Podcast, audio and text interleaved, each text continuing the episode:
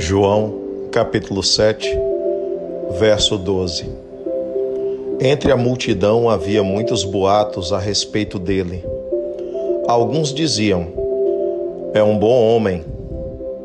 Outros respondiam: Não, ele está enganando o povo. Olha, as pessoas não enxergaram Jesus. As pessoas não entenderam Jesus. Elas simplesmente eram atraídas pelos milagres, mas muitas delas não se perguntavam diante de quem estava. As pessoas o acusaram. Muitos chamaram Jesus de endemoniado. Chamaram Jesus como que um príncipe das trevas que expulsava os demônios em nome do Beuzebu. Acusaram Jesus de praticar feitiçaria. Acusaram Jesus de usar a sua autoridade com demônios, sendo ele também um. Ora, se isso aconteceu com Jesus, também poderá acontecer com você.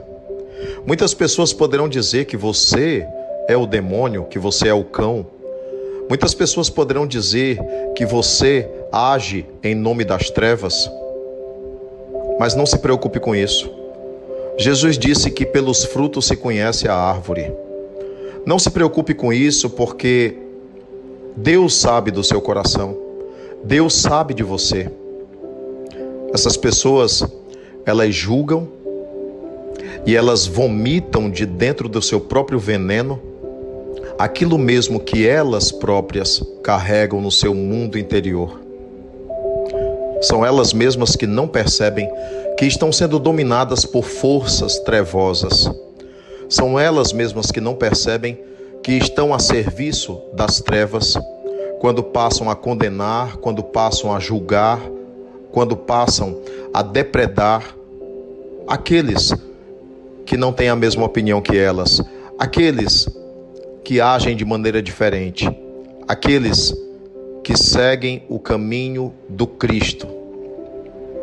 Lembre de outra coisa: nunca lançarão pedras numa árvore que não produza frutos. Mas normalmente quem joga pedras nas árvores que produzem frutos são vazias. São seres humanos vazios são seres humanos infelizes. São seres humanos que precisam ver inimigos em toda parte para se sentirem melhores consigo mesmos. É por isso que nós precisamos seguir em paz, em silêncio, seguir com Jesus, seguir com a consciência profundamente tranquila. Por isso nós precisamos de evangelho na atitude.